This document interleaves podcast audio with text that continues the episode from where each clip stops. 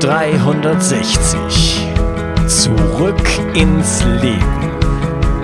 Komm mit mir auf eine Reise. Eine Reise zu mehr Energie und fantastischer Gesundheit. Ich möchte dir das Wissen und den Mut vermitteln, den ich gebraucht hätte, als ich ganz unten war. Dabei will ich dir helfen, wieder richtig in deine Energie zu kommen. Zurück ins Leben. Hallo ihr Lieben und herzlich willkommen zu Bio 360 Zurück ins Leben. Deinem Podcast für mehr Energie für ein erfülltes Leben. Ja, und damit sich das auch realisiert, ähm, schlage ich dir vor, dich richtig gut zu informieren über das Mikrobiom, denn das ist ein heißes Thema, ein heißes Eisen auch in der Wissenschaft. Wir fangen gerade erst an, das zu verstehen. Und mein Gast, Dr. Heinz Reinwald, weiß eine Menge darüber und du hast sicherlich schon die ersten beiden Episoden gehört. Das ist der letzte Teil. Wir werden uns noch ein bisschen weiter über die Ernährung unterhalten. Die ist natürlich äh, entscheidend wenn es auch nicht alles ist. Wir werden uns über ähm, eine ubiquitäre Problematik unterhalten, die heißt Leaky Gut. Das ist ein löcheriger Darm. Wir werden uns über Nahrungsmittelunverträglichkeiten und Allergien unterhalten. Wir reden darüber, wie kann man das Mikrobiom reparieren, was, wie kann ich es optimal nähren, wenn es dann gut ist und welche Faktoren wirken ansonsten noch auf das Mikrobiom ein. Ja, äh, eine spannende Folge. Bleib bis zum Ende dran und ich wünsche dir viel Spaß mit dieser Episode. Wie sieht denn eine optimale Ernährung dann aus? Geht es nur darum, ähm, wenig Zucker und wenig Kohlenhydrate zu, äh, zu, mir zu nehmen oder was sind noch, was wären noch die anderen Rahmenbedingungen? Ähm, naja, die, wir sehen das ja, also ich bin ein Verfechter der Paleo-Ernährung. Wir sehen das ja, dass hier ein großer Trend ein, wir können sogar sagen, ein Doppeltrend vorhanden ist, der sich auseinander bewegt, extrem. Das eine ist der Trend zum, äh, als Antwort auf diese Fehlentwicklungen der letzten Jahrzehnte. Das eine ist der Trend zum Vegetarismus und Veganismus, äh, den ich äh, für falsch halte, aber das ist meine Meinung, Punkt. Andere haben da andere Meinungen. Und die andere Richtung, die andere große Bewegung äh, der sogenannten Paleo, der Steinzeiternährung, das heißt zurück zu den Ursprüngen vor dem Ackerbau, äh, vor der Zunahme von Getreiden, äh, äh, Hülsenfrüchten als, als Hauptnahrungsmittel. Das sind die beiden Trends und Milchprodukten, wobei ich auch bei der Milch äh, etwas vorsichtig bin. Da, äh, auch die Milch ist ein Thema. Äh, ich bin kein Verfechter der Anti-Milch-Bewegung. Ich bin ein Verfechter der diese Anti-Milch-Bewegung. also ja. wir haben ganze Kulturen, die leben von Milch. Ich darf jetzt mal die Hunnen, ich darf mal die Jackmilch anschauen, ich darf die Kamelmilch anschauen in Ägypten. Alles gesunde Menschen. Wir haben ein Problem mit, äh, mit äh, Kühen, die 900 äh, äh, Liter Milch produzieren. Diese Hochleistungskühe, die mit Genmais gefüttert werden, die fehlgefüttert werden, die nicht mehr auf der Wiese stehen, die machen unser Problem. Wir haben ja, äh, äh schauen Sie, in Mecklenburg-Vorpommern haben wir 80 Prozent der Kühe mit Mastitis, also Eiterentzündung. Äh, äh, äh, diese ganzen äh, Hintergründe machen das Schlechte an der Milch. Dadurch kommen Clostridientoxine in die Milch. Die können auch durch Hitze nicht, äh, ähm, nicht beseitigt werden, zum Beispiel durch die ähm, äh, Pasteurisierung. Dann haben wir das Thema der sogenannten A1 und A2-Milch. Das ist kaum bekannt in Deutschland. Diese Diskussion wird im angelsächsischen Bereich vehement geführt, denn die A1-Milch ja. hat ein bestimmtes Casein, das äh, äh, in Zusammenhang mit Diabetes und anderen, Diabetes 1 vor allem, und anderen Erkrankungen genannt wird. Äh, man muss da schon differenziert argumentieren, wenn man sagt, die Milch ist schlecht oder die Milch ist nicht für einen erwachsenen Menschen geeignet. Äh, das muss man relativieren. Äh, wie schon Paracelsus sagte, die Dosis macht das Gift. Ne? Nichts ist Gift, alles ist Gift, die Dosis macht das Gift. Mhm. Ja, und also, um das nochmal zusammenzufassen, also gibt es massive qualitative Unterschiede. Äh, ja. eine heutige Milch ist eine A1-Milch, das sind bestimmte äh, Casein, also Proteine, die ähm, durchaus problematisch wirken können. Dann ja. gibt es noch das Problem der Laktoseempfindlichkeit. Äh, Dazu kommt, mhm. dass die Tiere nicht mehr auf der Weide stehen, sondern äh, und damit äh, äh, Gras mhm. und Wildkräuter essen, sondern Getreide essen, was mhm. zu einer Übersäuerung das heißt, des Körpers führt. Genau. die der, da wird entgegengesteuert mit Hormonen und mit äh, Antibiotika genau. und so weiter. Äh, das heißt, das Endprodukt ist äh, ein krankes Tier mit einer, einer kranken Milch ja, und genau. dass die nicht das gleiche. Und dann wird das Ganze pasteurisiert, äh, erhitzt, wird also erstmal alles kaputt gemacht und dann. Äh, man, man glaubt, damit Hormon. alles kaputt zu machen. Man glaubt. Ja. Man, man weiß aber heute, dass sich sogenannte äh, Biofilme bilden, dass sogenannte zellwandellose Bakterien noch da sind, die sogar über 300 Grad Erhitze, Erhitzung aus, aushalten. Äh, das ist ja alles in der Forschung bekannt, aber noch nicht angekommen äh, beim äh, Gesundheitsministerium oder beim, beim sogenannten Verbraucherschutz, nicht?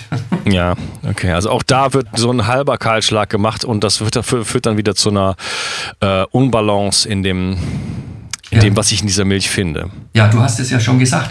Das Ganze, diese Zwangsumstellung eines Grasfressers aufs Körner, auf, auf, auf Korn, auf Weizen oder auf, auf Mais, äh, äh, führt dazu, dass das Tier krank wird. Nicht? Und um das zu verhindern, äh, wird es mit Antibiotika vollgestopft, mit Hormonen, wie du schon sagtest, auch mit Vitaminen, um das einigermaßen zu kompensieren. Und spätestens nach 12, 13 Monaten äh, kann das nicht mehr aufrechterhalten werden und das, das, das Tier muss dann äh, schlachtfähig sein. Ja, um den Nagel jetzt noch völlig einzuschlagen, möchte ich noch erwähnen, dass äh, der, der Getre das Getreide und das, der Mais natürlich mit Glyphosat besprüht werden. es, ist nicht, es ist nicht nur Neurotoxin, es äh, äh, tötet das Mikrobiom des Bodens und es sorgt auch dafür, dass die äh, Pflanzen, ähm, also Glyphosat ist ein Chelatbildner, das heißt, mhm. ähm, es sorgt dafür, dass die Pflanzen bestimmte Mineralstoffe nicht mehr aufnehmen können, wie zum Beispiel Magnesium oder Zink oder Selen. Mhm. Ähm, und das sorgt einfach für ein völliges Ungleichgewicht an, auch an Mineralstoffen im, im, im Produkt Fleisch und auch im Produkt Milch, äh, mhm. die in überhaupt keinem Verhältnis mehr stehen zu dem natürlichen Produkt, was dann doch eher einen ausgeglichenen pH-Wert hat. Ja, genau. Und wir, wir stehen an der Spitze der Nahrungskette und wir kriegen das alles ab. Und äh, die Vegetarier brauchen nicht zu glauben, dass wenn sie kein Fleisch mehr essen, äh, dass sie verschont bleiben. Auf den Pflanzen ist das genauso drauf äh, äh, wie, auch, wie im Fleisch. Wir, wir machen uns die Katastrophe selbst, nicht? Ja. Ja. Wie kriege jetzt die Kurve zu irgendwas Positivem? Was kann ja, ich tun? Bewusstsein schaffen. Bewusstsein schaffen, Regionalität, Lokalität der Nahrungsmittelerzeugung, der Nahrungs-, des Nahrungsmittelkaufs. Äh, Gebt den Bauern genügend Geld für das, was sie produzieren, damit sie es anständig produzieren können. Solange wir, solange wir für, für den äh, Liter Milch immer weniger geben, solange müssen sie auf die Hochleistungstube drücken und müssen über die Menge, äh, äh über die Produktionsmenge ihr Einkommen sichern. Wir geben 11 Prozent äh, unseres Gesamteinkommens für Nahrung aus und 18 Prozent für Auto. Wir müssen hier eine Denkveränderung im Hirnkastel muss das stattfinden. Wir müssen wieder bereit sein, äh, von Geiz ist geil wegzugehen und sagen, Qualität ist geil. Ich bezahle dem Bauern ein gutes Geld, wenn er mir gute Ware produziert. Der Bauer kann doch gar nicht anders. Und das hat übrigens John Maynard Keynes schon 1920 geschrieben. Ja, ja es ist wichtig, äh, und das ist ja ein bisschen meine Mission hier mit diesem Podcast, Bewusstsein zu schaffen durch, äh, durch Information und durch Detailinformation. Und ich glaube, wenn man das mal richtig verstanden hat, dann wird einem auch klar, dass man in der Verantwortung steht und dass man äh, die Zerstörung dieser Welt beeinflusst mit, äh, mit sowas Einfachem wie, wo kaufe ich mein Gemüse ein oder mein Fleisch. Ja, ja exakt, genau. Das ist auch toll. Ich finde deine äh, Initiative auch fantastisch. Und je mehr Menschen äh, darüber nachdenken, und, und, und ihr Verhalten äh, dahingehend ändern, dass sie sagen, ich äh, bin bereit für gute Qualität, gutes Geld zu bezahlen und habe halt dann nicht drei Fernseher zu Hause oder je, zu jeder Fußballweltmeisterschaft einen neuen, sondern habe halt dann mal vielleicht zehn Jahre länger einen Fernseher. Das, ja, zumal äh, das so teuer auch alles. Erforderlich. Ja, zumal das so teuer auch alles gar nicht ist. Also, ähm, ja. Naja, ich, äh, gute, gute, gute Demeter, Demeter-Qualität kostet schon Geld. Ne? Und, das, und wir müssen auch sehen, dass es Haushalte gibt, die eben sich das nicht leisten können. Äh, das ist Ja, aber die leisten sicher auch Chips aussehen. und Fernseher. Ja, du hast es ja selber schon gesagt. Da muss man halt die Prioritäten setzen. Also, naja. Jetzt ähm, sag ich mal, ich bin in dieser Gesellschaft aufgewachsen. Ich weiß nicht, ob ich ein vernünftiges Mikrobiom mitbekommen habe oder nicht. Ich habe vielleicht schon zehnmal Antibiotika in meinem Leben genommen. Ich esse Glyphosat. Ich, äh, ähm, ich habe noch. Welche, ich, ich gehe mal davon aus, dass mein Darm meine, äh, sorry, mein Mikrobiom bereits in irgendeiner Art und Weise kompromittiert ist. Ähm, wenn ich gesundheitliche Probleme habe, ähm, jetzt erstmal die Frage an dich, welche Art von gesundheitlichen Problemen würden denn, wie kann ich denn überhaupt merken, ob mein Mikrobiom ein Problem hat? So. Naja, meistens äh, entstehen eben bestimmte Krankheiten, zum Beispiel Hauterkrankungen, nicht? Allergien, äh, Neurodermitis, Psoriasis, das sind ja alles äh, Mikrobiomstörungen, unter anderem äh, starke Vergiftungen im Körper, die häufig verknüpft mit der Unfähigkeit des Körpers, diese Gifte loszuwerden. Ähm, das ist ein Teufelskreis, der sich dann so bemerkbar macht. Also wenn jemand das wissen will, dann soll er sich eine Mikrobiomanalyse äh, machen lassen. Das ist das Beste und man kann dann sehen, äh, wie, wie die Sache steht. Ich mache gern äh, die Mikrobiomanalyse plus die Entzündungsparameter. Dann, daran kann ich erkennen, wie intakt die Darmschleimhaut ist, wie hoch die Abwehr wie, äh, oder wie schlecht die Abwehr, je nachdem. Und dann kann ja, Entzündungsparameter, kann man das, ist, äh, das ist sowas wie HSCRV? Äh, nee, im Darm, im, im, äh, in der Darmflora sind die Entzündungsparameter äh, Kaltprotektin, das sind, äh, sind kleine Proteine, äh, dann Alpha-1-Antitrypsin äh, und natürlich IgA. Also diese Parameter überprüfen wir noch. Es gibt noch andere, zum Beispiel Defensin, wie der Name schon sagt. Wenn diese entsprechend hoch sind, dann kann man von Entzündungsprozessen ausgehen. Man kann daran auch eventuell die Entzündungsdynamik erkennen und entsprechend gegensteuern. Ja, wunderbar. So eine ähm, Analyse kostet allerdings, äh, kostet allerdings. Ne? Also Sie dürfen rechnen, Mikrobiomanalyse plus Entzündungsparameter so bis zu 325, 330 Euro. Hm. Und die Kasse zahlt das natürlich nicht. Ne? Natürlich nicht. äh, was kann ich denn jetzt tun? Sagen wir mal, ich hätte festgestellt oder ich nehme einfach mal an, dass mein, äh, anstatt die Analyse zu machen, nehme ich an, dass es meinem Darm nicht so gut geht. Ähm, was mhm. kann ich denn für meinen Darm jetzt konkret richtig tun? Wir haben eben schon über die Ernährung gesprochen. Okay, also weniger Zucker, weniger Kohlenhydrate, natürliche Lebensmittel, lokal und äh, mhm. saisonal und bio. Aber äh, kann ich noch darüber hinaus konkrete Heilmaßnahmen einleiten? Ja, selbstverständlich. Äh, da gibt es äh, je nach, äh, je, in Abhängigkeit vom Zustand des Mikrobioms, wenn die Analyse da ist, da gibt es natürlich viele naturheilkundliche Maßnahmen von Weihrauch, Kurkum, Kurkumin äh, etc. Da gibt es verschiedene. Oder äh, Myrrhe. Da gibt es verschiedene entzündungsreduzierende Maßnahmen über naturheilkundliche Mittel in der Apotheke. Kann man auch mal zum Apotheker gehen und den fragen. Ich selbst leite in der Regel dann meine Diät ein und die entsprechenden äh, äh, Maßnahmen. Worauf ich großen Wert lege, ist auf fermentierte Produkte dann. Eben um über diese fermentierten Produkte äh, wieder die, äh, ähm, die Flora zurückzuführen. Ja, äh, da möchte ich gerne mal kurz fragen. Ähm, ich sage jetzt mal, ich esse jetzt mal ein bisschen Sauerkraut und das trifft jetzt auf einen leeren, vollen oder ein, das, das trifft auf einen Magen, es trifft auf ein saures Milieu. Wir sterben da nicht alle Bakterien ab? Nein. nein, nein. Auf, auf welches saure Milieu? Wo? Wo? In welchem Kompartiment? Ach, im Magen. Nein, nein, nein. Das, äh, äh, ja, sicherlich, sicherlich, das ist, das ist einer der großen äh, Aspekte. Die saure Magenverdauung führt natürlich auch dazu, dass ein, ein Großteil der Bakterien äh, äh, äh abgetötet werden. Das ist richtig. Ähm, wir geben deshalb das Ganze mit magensaftresistenten Kapseln oder in der Apotheke, bei, äh, in der Altstadtapotheke Nürnberg zum Beispiel, kann man äh, diese, solche Joghurtzäpfchen sich besorgen und dann führt man das Rektal ein. Damit arbeiten wir und zwar sehr erfolgreich.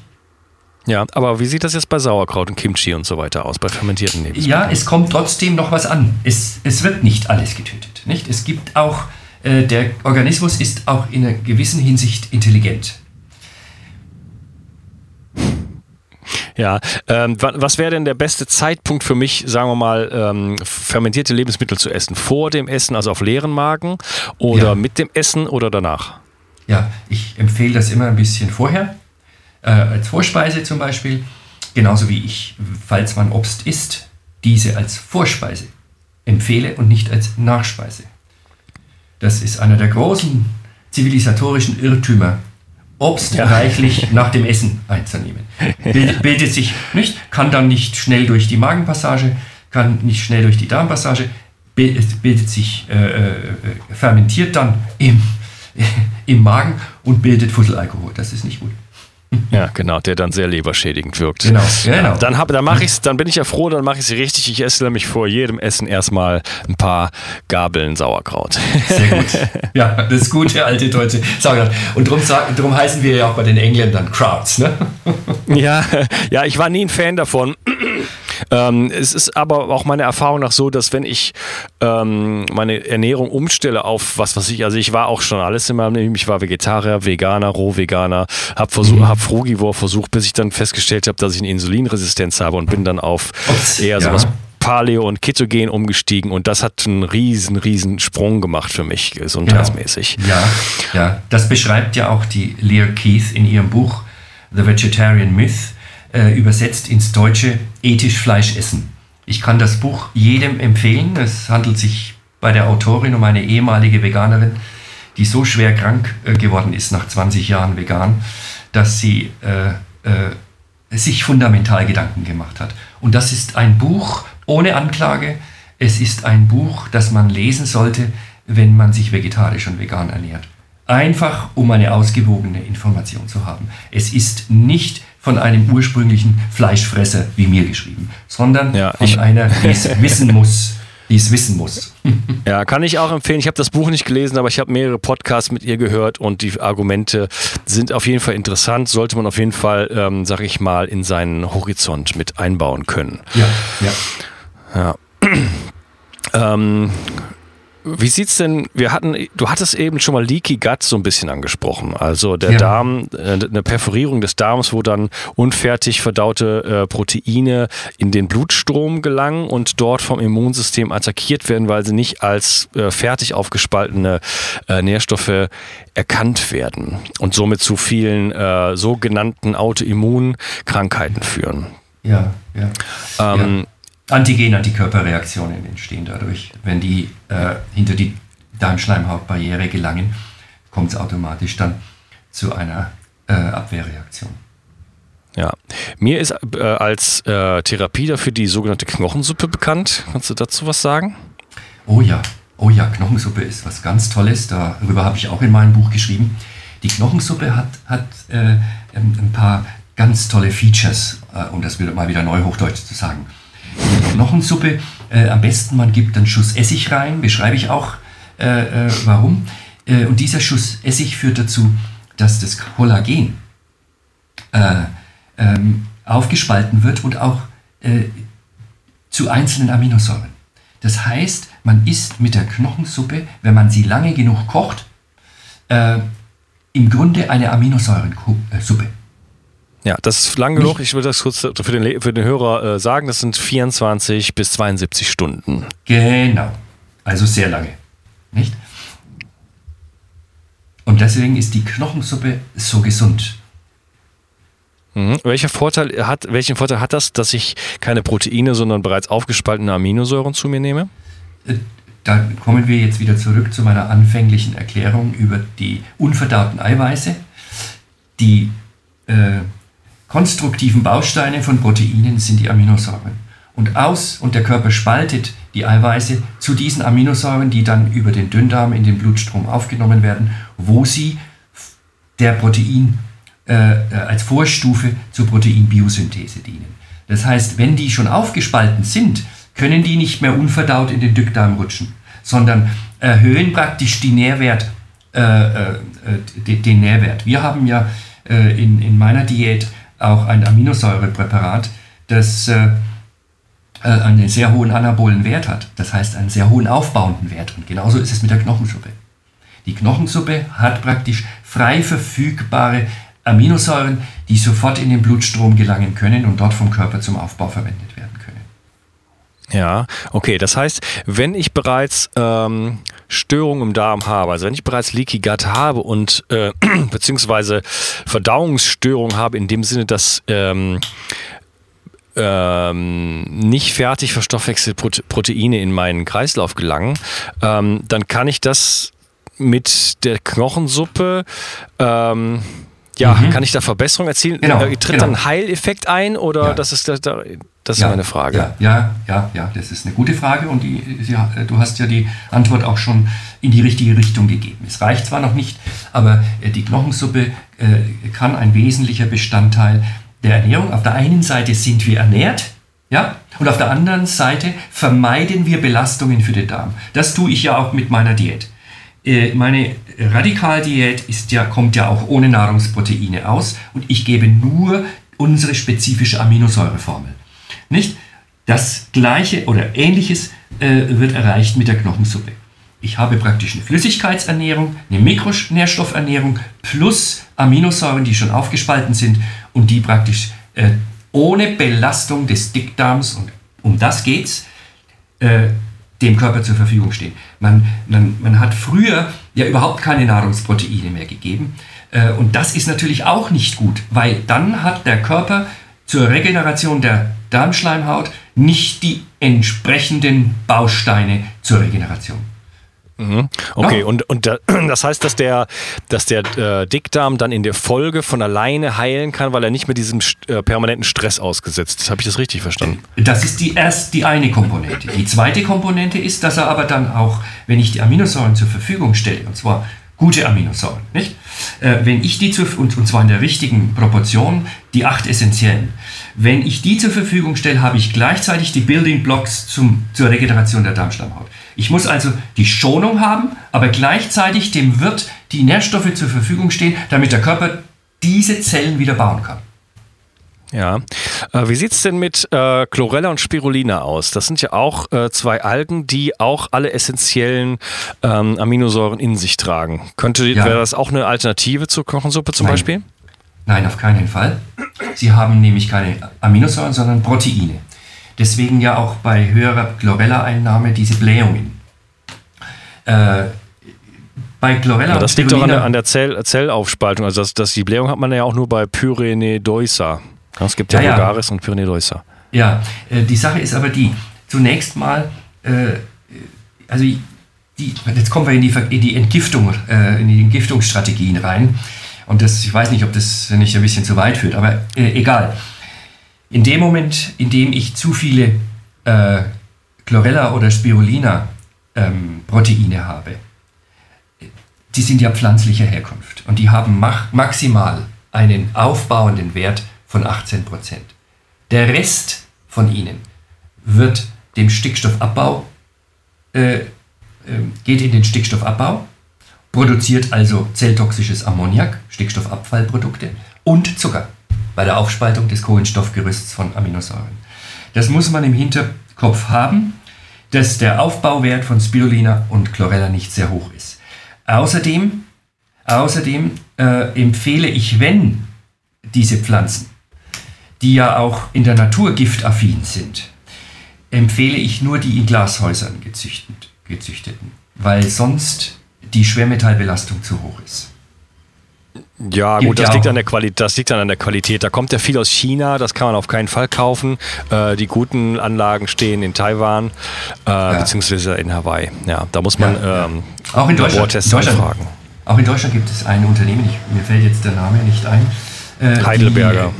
Die, ja, die Chlorella äh, in Glashäusern äh, züchten. Ja, das ist äh, Heidelberger Chlorella, ja. hm. Okay.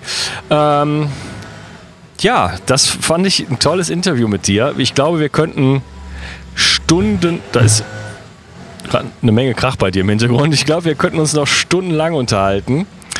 Ja. Ähm, wo kann man dich erreichen? Ja, über meine Website www.drreinwald.de. Da gibt es auch eine Mail-Ad und wenn jemand Anfragen hat, äh, also soweit ist meine Zeit erlaubt, beantworte ich eigentlich immer oder auch meine Mitarbeiter. Ja, okay. Wunderbar. Ähm, also ich denke, wir haben gesehen in dieser Folge, das Mikrobiom ist ähm, entscheidend für unser Funktionieren, entscheidend für unsere Gesundheit und wir sollten das auf keinen Fall unberücksichtigt lassen in den Entscheidungen, die wir jeden Tag treffen, sei es Antibiotika, sei es Nahrung, ähm, die Qualität der Nahrung, woher die Nahrung kommt. Ähm, ja. ja. ja, auf jeden Fall. Vielen Dank, Heinz, ja. dass du uns äh, ja, so viel Informationen geliefert hast darüber. Ja, danke auch für das tolle Interview und ich, äh, Unkas, ich wünsche dir äh, äh, dein Vorname erinnert mich an den letzten Mohikaner. Das ist der letzte Mohikaner. Deine Generation kennt das. Ja. Deine Generation kennt das noch. ja, toll. Ja, ja, das war meine Lieblingsfigur. Als Junge. Wunderbar. Okay, dann okay, ich dir. Ich bedanke mich bei dir. Ja, tschüss, danke auch. Bis dann, tschüss. Ja, ich hoffe wirklich, du konntest richtig viel mitnehmen aus diesem, wie ich finde, wunderbaren Gespräch mit Dr. Heinz Reinwald über das Mikrobiom. Es ist ein ganz, ganz wichtiges Thema und ja, ich hoffe, es hat dir was gebracht und du kannst ein paar Dinge auch implementieren. Und ja, wenn du das Gefühl hast, du bist ein bisschen weitergekommen heute und das hat dir einen Mehrwert geliefert, dann würde ich mich freuen, wenn du mir auch was zurückgeben wolltest, möchtest, da könntest du zum Beispiel auf bio360.de gehen. Da gibt es die Rubrik Ich helfe dem Projekt. Und da gibt es ein paar Tipps, was du machen kannst. Zum Beispiel einen schicken Amazon-Link, der mir ein bisschen monetär hilft, kostet dich keinen Pfennig. Oder mir eine Review bei iTunes hinterlassen. Ich freue mich, dass du heute dabei warst und ich wünsche dir einen Spitzentag. Dein Onkas. Bio 360. Zurück ins Leben. Komm mit mir auf eine Reise. Eine Reise zu mehr Energie und fantastischer Gesundheit. Ich möchte dir das Wissen und den Mut vermitteln, den ich gebraucht hätte, als ich ganz unten war. Dabei will ich dir helfen, wieder richtig in deine Energie zu kommen. Zurück ins Leben.